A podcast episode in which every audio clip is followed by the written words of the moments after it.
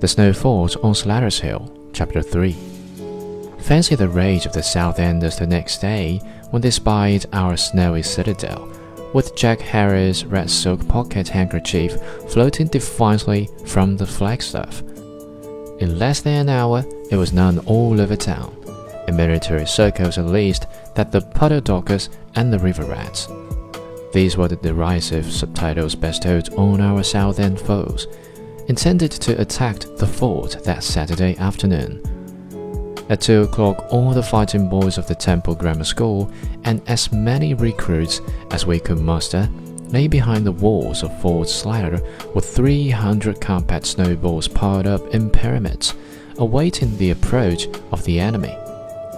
The enemy was not slow in making his approach 50 strong, headed by one Mat Ames. Our forces were under the command of General J. Harris.